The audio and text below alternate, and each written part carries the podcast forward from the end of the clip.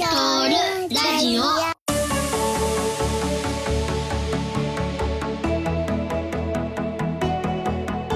はい、えー、始まりました。EV トール。ラジオ。はい皆様。あーこんばんは。朝に聞いてる方は。おはようございます。おはようございます。おはようございます毎週水曜日にやってくる EV トールラジオの時間でございます。よろしくお願いします。お願いします。はい。ちょっとねほろ酔いで皆さん始めておりますがあのそう私ねこのシリーズからポッドキャストの説明を変えるっていう話をしてたんですけど、出た。今思い出しました。すいません。確かに。それとね。さあどうしようか。えーっといきますよじゃあ。ほいあとですねこのポッドキャストはですねあの空の移動をもっと身近にしたいと思ってしまった4人のパパたちと1人のファーストリケジョリスナーが繰り広げる夜な夜なこっそりえーやっている、えー EV トールに対する 好奇心社会実装情熱を語り合うラジオです。よろしくお願いします。シンプ新ル。バージョン。新バージョン。シンプル。シンプルで。シンプルなってました すいません。あの準備しておきます。あれ今出張先からねあビジホの、そうだね。ビジホのそうだね。お衣装に身を包んでこれでも出てねくださってますからねし白いあのビジホによくあるうん。やつですけど私以上にビジホの服似合う人がいればぜひメッセージ欲しいですね。実践多戦問わず。ええ。経験値がありますから経験値が。経験値がいっぱいありますから。すいません。何の話やっちゅう話ですね。はい。いやいやあの今回のシリーズはですねえっ、といろいろ企画を練りまして練った結果えっ、と温故知新会ですね。ほう。うん。はい。古きを知り。あたそう。違うなんだっけ？古きを温め新しいを知る？新しきを知ると、はい。そうだ。要はですねあの過去のチャレンジとかそういうのをちょっと掘り下げましょうかっていう回ですね。なるほど。はい。掘ってね。掘って掘りまくるということですね。はい掘りまくりましょう 掘りまくり。り。これでもね「温故知新会」ってねちょっと聞こえのいい感じの4文字熟語でね賢い感じのテーマですけど最初はなんかねあの屍会とか 獅子類類会とかなんか言ってたよねこれねシシルイルイ会を言ってたね。言ってた言ってた。俺たちもシシルイルイなのかみたいな。俺たちもそうなるのか。そうそうそうあれだってねそのなんかうんイノベーションが起こるのはこうあと突然起こるんじゃなくて実はずっと積み上げてきたどっかで起こるんだよみたいな話からかな、うんね、それを、えー、とヘリコプターとか V トールの世界ではどういう過去のチャレンジがあったのかとかそういうのをちょっとここいらでしっかり掘り返さましょうっていう話をしてましたね、そうだね。うん。はい、そして今回の企画につながったという感じですかね、うんまあ、バーティポートの回でもねその,、その昔アドバイザリーサーキュラーへバーティポートのアドバイザリーサーキュラーが出ててうんうんで、そこにこのなんか未来の構想みたいな感じでいっぱいティルトローター機が書いてあるけどあれどれも実現してないよねみたいなね。うん。うんやっぱそうそうそう。歴史がいっぱい今まであるっていうことだよね。そうそうそうそうそう。そうや。結局その実現してなかったり今今ないものとか昔あったけど今ないものとか、うん。うん。ねそういうのがやっぱり調べていくうちにやっぱりあるよねって感じですよね、うんうん結構ねその EV トールラジオ全体聞い聞いてるとちょいちょい出てくるよね。例えばさあのヘリコプターの、えー羽田成田の輸送が筑波万博で実は始まってとか。あったね。ね。そうそうそうそう。そういう要素要素は出てるんだけど改めてシリーズでまとめようっていうのは今回が初めてですね。うん。はい。っていう感じですかね。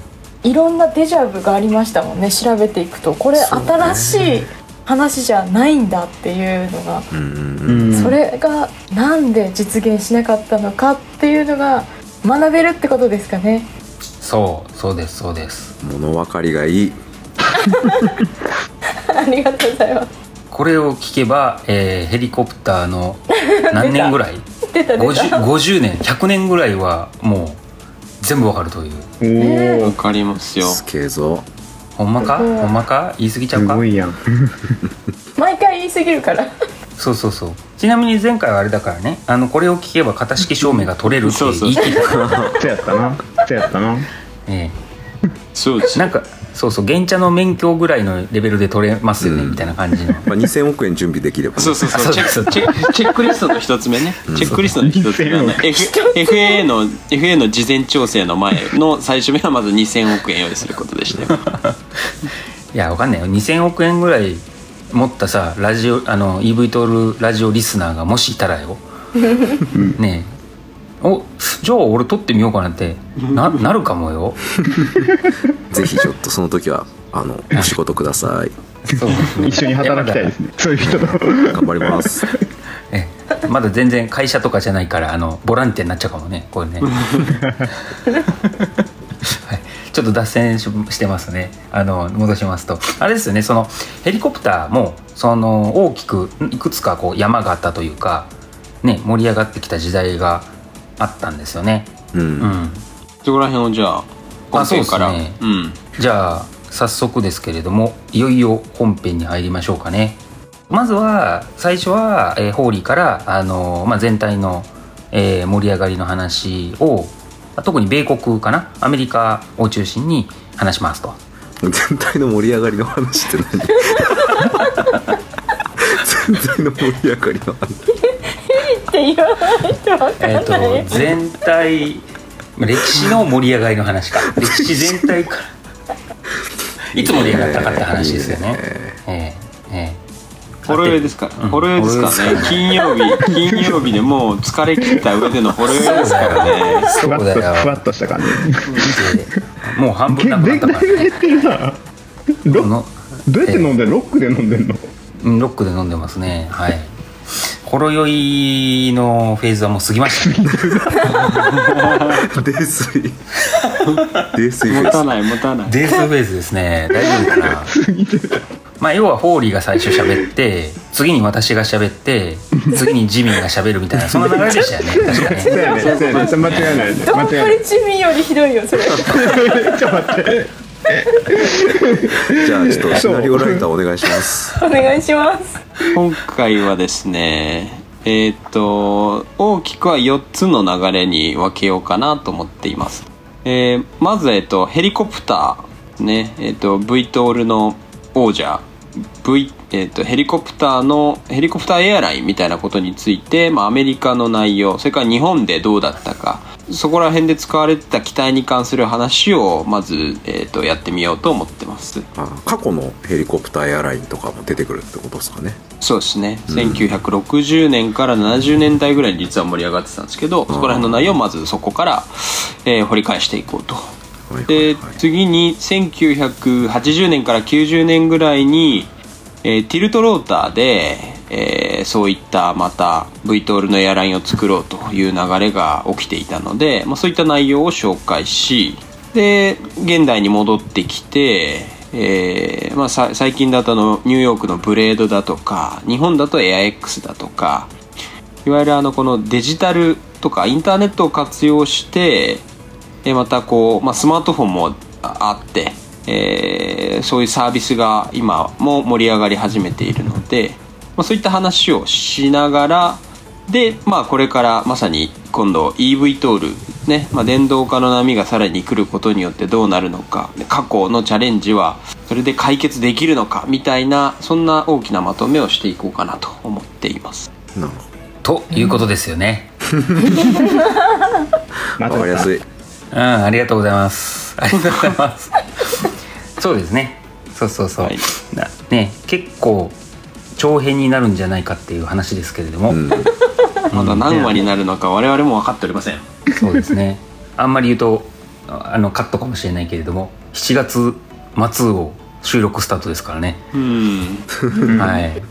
これは配信終了はいつになるのかって感じですけどね、はい、じゃあそんなところで、えー、導入は終わりまして早速じゃあ本編の方に行きましょうかね。はいお願いします。はい。じゃあ、はい、えー、本編の方に移ります。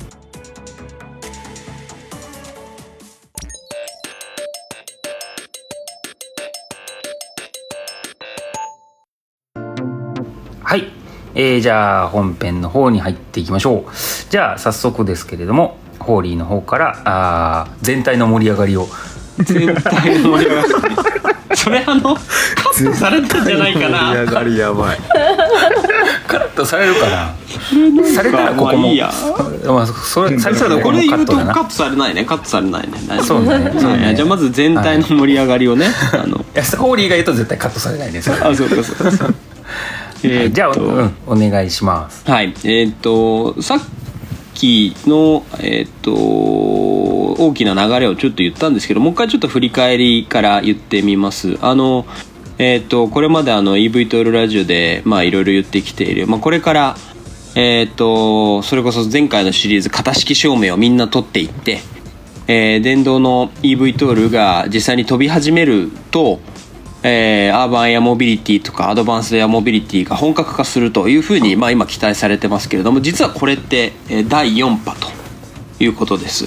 えー巷で今コロナは第7波が、えー急激に盛り上がり始めておりますけれども、まあ、2023年4年5年ぐらいに、まあ、EV トールでいくと第4波が来るんじゃないかというのが、まあ、もっぱらの噂です。で、えっと、まず第1波がまず来たのは、えっと、ヘリコプターが発展していく過程で、まあ、ヘリコプターであの旅客輸送を行えるんじゃないかっていう期待がされて、まあ、実際にあのそこであのポコポコとですね会社ができていましたえっと、特にアメリカなんかでは各都市で、えっと、行われていたので今日はあの、えっと、その話をしていきたいなというふうに思っています、えっと、ちょうど、えっとね、シコースキーさんなんかもあのビデオを作ってたよね。あれ誰シコースキーさんだったよね？おーあああれだからなあの牛乳買いに行くやつ？そうだヘリコプター通勤で使えるよみたいなね、うん、革靴履いてヘリコプター乗って会社の駐車場から自宅の庭に降りてきて、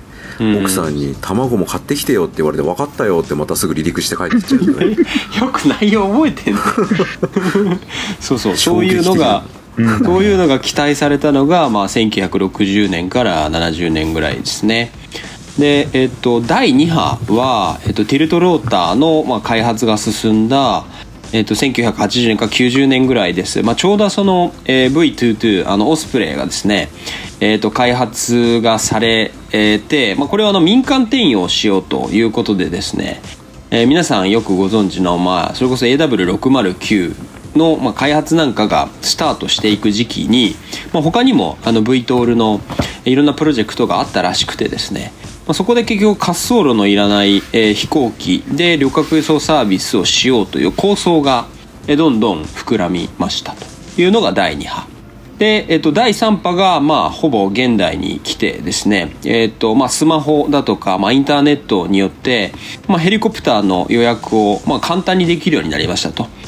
えーそれから、まあ、シェアリングエコノミーみたいな、シェアモデルみたいな、まあ、そういった文脈も、あのー入ってきて、まあ、安価で、今、有給資産を使おうというような流れもあって、まあ、ブレードだとかですね、えまあ、エアバスのブーム、まあ、これは今ちょっとサービス停止してますけどブームだとか、まあ、エア X、まあ、日本だとエア X なんかがサービスを今しているという、まあ、そういった流れがあります。まあその流れの中で、まあ、現在その進んでいるのが、まあ、電動化した、まあ、さらに電動化すると、まあ、どうなるのかという、まあ、こんな流れがありますということですね。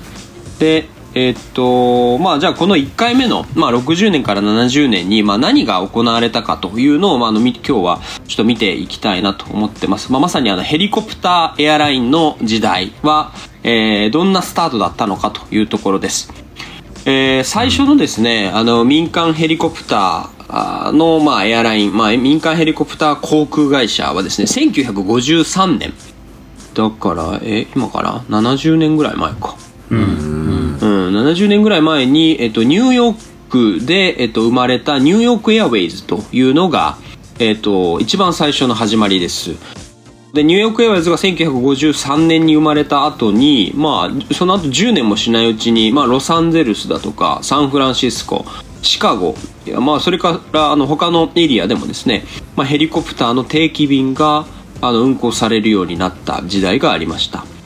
でこの時はその主にまあ主要な空港の間空港から空港とかまあ、近隣の都市中心部なので、まあ、繁華街なのか、まあ、ちょっと郊外なのかわかんないですけど、まあ、そういった空港と、まあ、都市とか空港と空港をまあつないでいました、1957年の段階では、まあ、年間15万人ぐらいだった利用者が10年後1967年には120万人を超えるまで成長したと。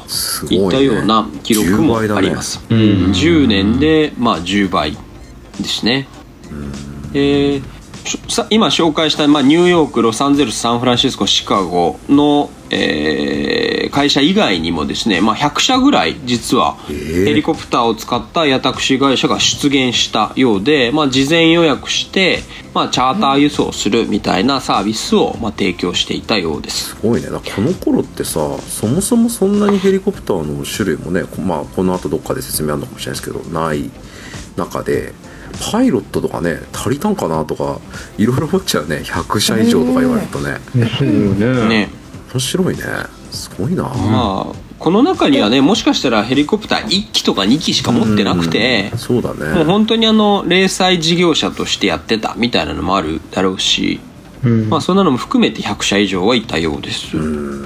で大きなところで行くと、まあ、エアジェネラルっていうようなところはボストンですね。ここでまあ事業やってたらしくて70箇所以上のヘリポート。へえまあ、お多くは駐車場とか、まあ、その個人が持ってる緑地まあアメリカなんで、まあ、うん。結構ね多分広大な土地が本当にいろいろあって、まあ、そこであの、うん、使わせてくれって言ってても契約したんだろうねアンカーでね、うん。ねまあアメリカの場合は結まあ構地権者が OK っつったらどこでも降りれちゃうみたいなとこあるからね。そうだよね。そうだよね。うん。あのそういうこともあって、まあ、1962年から69年にかけて、えー10万人以上の乗客を乗せてコミューターサービスを提供していたということでした、アメリカの初期はね、まあ、こんな感じだったようです。で今日はちょっとさらにニューヨークエアウェイズそれからロサンゼルスエアウェイズ、えーサンフランシスコヘリコプターエアラインという、まあ、会社がまあ、どんな、えー始まりからどのように、まあ、実は、えっと、事業をもう、えっと、しばらくしたら停止をしている会社ばっかりなんですけど、まあ、何が起きたのかというのを、えーちょっと解説していきたいなと思います。えっと、まず、えっと、ニューヨークエアウェイズ、えっと、さっき俺50 53年にあのスタートしたと言って言いましたがえー会社自体はですね1949年に、えっと、設立されていますえー、と1979年まで存在した会社で、まあ、ニューヨークのラガーディア空港、えーとラガーディアニューアークジョン・ F・ ケネディ、まあ、この3つが有名なあのニューヨーク周辺の空港ですけどもラガーディアを、まあ、拠点にしていたそうです。あの創業当時は、えーとまあ、メールなんであの手紙ですね。手紙とか、まあ、貨物をヘリコプターで運んでいたようですが、え4年後の53年から、まあ、ヘリコプターエアラインとして旅客輸送をスタートしたそうです。えーっとヘリコプターだけじゃなくて、まあ、DHC-6 とかですね、まあ、小型の飛行機の運航をしていたみたいで、えーまあ、ヘリの場合だと,、えーっと S55 とかえっとボーイングバートル V44 といったですね、まあえー回転翼機もあの使っていたようです。ローターが2個あるタンデムのヘリコプターだねこれはね。うん。そうだね。あの今の CH47 チヌークの原型の原型みたいな感じですな、うん所沢航空博物館で見れます。なるほど。なんかあの乗れます。空飛ぶバナナというあだ名らしいああですよバナナっぽいそうだ俺が喋るとこがなくなる。そうだそうだ。え続きいきますよ。はい。行きましょう。で最初のですね定期便は1956年ねえーっとの12月にえーっとまあマンハッタンの、えーウエスト30ストリートヘリポートで開始したものの1960年にはあのイーストリバーの、まあ、ピア6っていうもうこれあの今も使われてるのかな？あのヘリあのコプター止められるような、まあ、大きな場所がオープンになって、まあ、そこに拠点を移転して1962年の営業収入は、えっと、390万ドル。だったそうです。うん。えっとまあだから4億4億円ぐらいってことか。まあちょっと当時の換算レートだからそうだね。それが今今で言うとちょっとごめんどれぐらいなのかあれなんだけれども、まあ、当時で4億円ぐらいだったみたいですが、まあ、実はその半分ぐらいは連邦政府の補助金が含まれていたようです、なるほどね、うん、ここら辺はねそのこの後に言うようなあの会社も割と補助金がベースになっていたりして、うん。ポイントの一つですね。ニューヨークのウエストサーティスヘリポートはもう今でも使われててブレードとかでも降りれる,、降りれるんじゃないかな、うんうんうんすごいでっかない川沿いのヘリポートですね。へえああれかあの川にこうせり出したようなヘリポートみたといなやつ、ね多分そっちじゃないんだよね。あのここも川にせり出してるんだけど一番有名なよくブレードのホームページとかに出てくるやつはマンハッタンのその突端みたいなところにあるんですよね。そうそうそう、それじゃなくてねその奥のもうちょっと奥まったところにねあるやつ、へえ1956年からあるんだね、うん。ねすごいね。そうだね。歴史ある。めっちゃ歴史ある。で1964年なんでまあ56年にあのややり始めてから、まあ、約10年ぐらい経って、えーまあ、ほぼ毎日ですね、まあ、JFK からニューヨークまで1日32便、うんえー32便。うん、9時から19時半まで、32便すげえな。うん、なんか運行してたみたいですね、10時間です。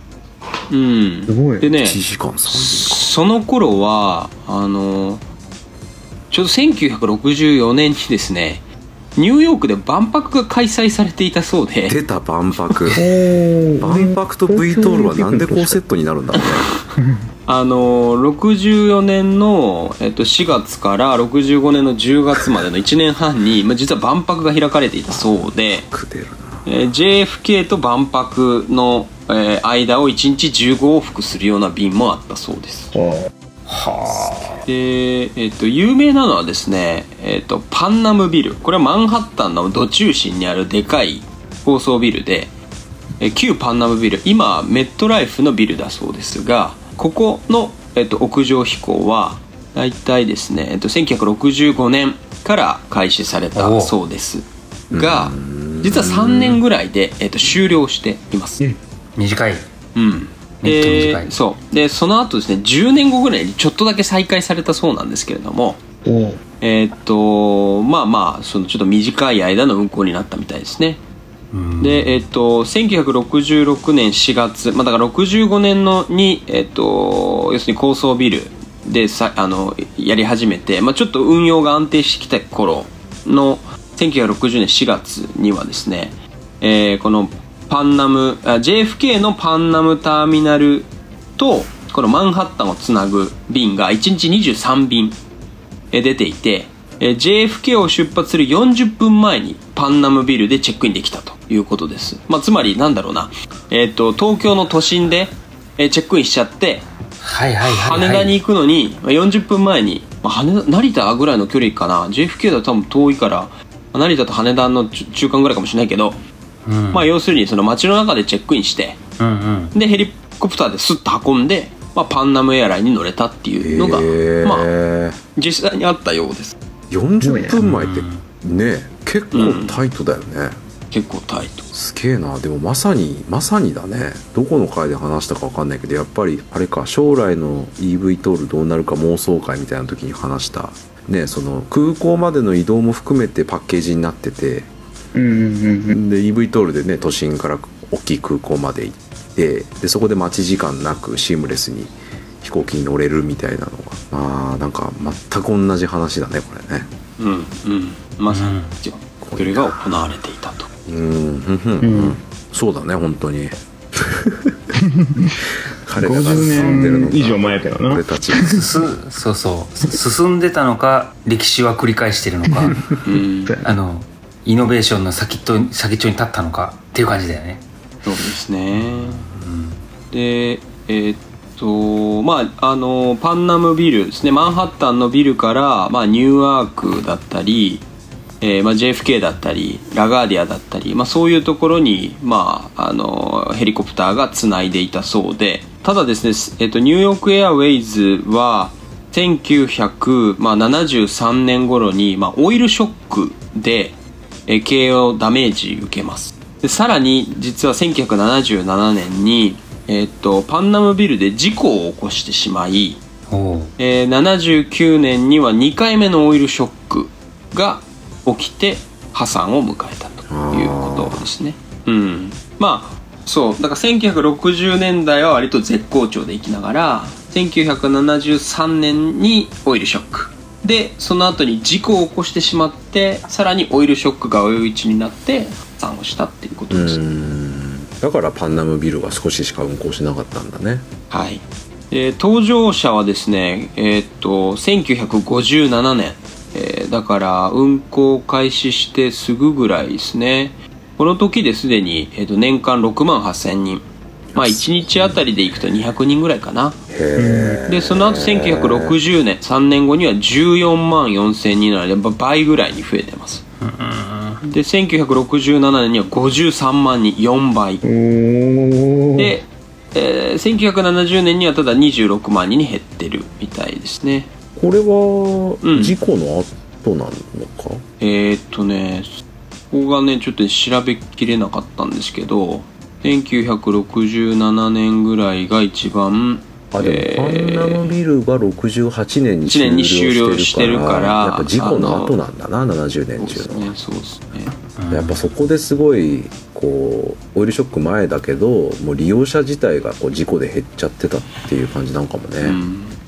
まあ人数これ多いのの一つの要因かもしれんけどあの使ってる機材がやっぱでかいよね。でかい。今の EV トールとかで想定してる数人乗りとかじゃなくて、もう多分 V44 とかって何人乗れるんだろうな。あれ20 20人30 20人乗れるからね、うん。あの、うん。S それです S55 とか S58 もでかいよね。そうだね、うん。だからなんかうん20人ぐらい乗れる機体にで一気に運んでたってそんなイメージですね。うん。そうね。なんかババスだよねタクシーってよりね、うん。バスとかあ。コーチみたいな。タクシーというよりかは、ね。うん、エアタクシーというよりかは、おっしゃる通りエアバスって感じですね、うんうんうん。そうだね。空港台もずんぐりうん。ずんぐりむっくりしてるしね。うん。S55 も58でえーっとまあ破産の引き金になったのはあの事故が1977年に、えーっと不幸にも起きてしまいましてこれはですねシコースキーの S61 の、まあ、客ですね主脚が折れちゃって機体が横倒しになってで搭乗待ちの乗客にローターブレードが飛散して当たってなくなっちゃった、まあ、さらに部品が落下して歩行者が1人死亡1人怪我。あビルから部品が落ちて。っうんてことね。だから横転して横転事故で、まあ、周りの方が亡くなっちゃったってことなんですねちょっとなんかこうセンセーショナルというかね、うん。ブレードが飛散してぶつかっちゃうってのはちょっとね、うん。やっぱり印象だいぶ悪いよね、うん。しかもさこれあの乗ってる人乗ってる人じゃなくてってことそう。搭乗待ちの。いやね。周りにおった人。そうだねその周りにいた人とかさその近くの人とかさまあ待ってる人だったらあれだけどさ本当全然関係ない人とかがさ亡くなっちゃったりすると一気に多分バックギア入るよね、ううん。んそうだねうん。まあ、この辺の振り返りは最後にやりましょうかね。そうね。なんでかみたいな話は。うんでえーっとまあオイルショックもあったり、まあ、さらにですねえーっと1979年4月にニューヨーク空港出発する時にテールローターの破損でギアボックスが壊れちゃってですね。えーこれまただから、まあ、墜落に近い形で死者3名重傷者13名を出してもうその日にも会社の飛行は停止で1ヶ月後に破産というまあその1ヶ月後。うん。まあだから2回の事故で、うん、もう2回の事故で結局もう停止したというのが、えー1953年に世界で初めて、まあ、ヘリコプターエアライン始めたものの、まあ、事故が原因で結局は破産をしてしまうという流れでした。うん。1個目の事故が1900まあ1個目っていうかあの1977年でもうその2年後だもんね。うん。うんとどめって感じだねなんかね。ですね。絶対事故は起こせね起こしちゃいけないという中で。インパクトがね大きいね、うん。事故っていう死者が出るような事故になっちゃうからって感じですよね、ねはいはい。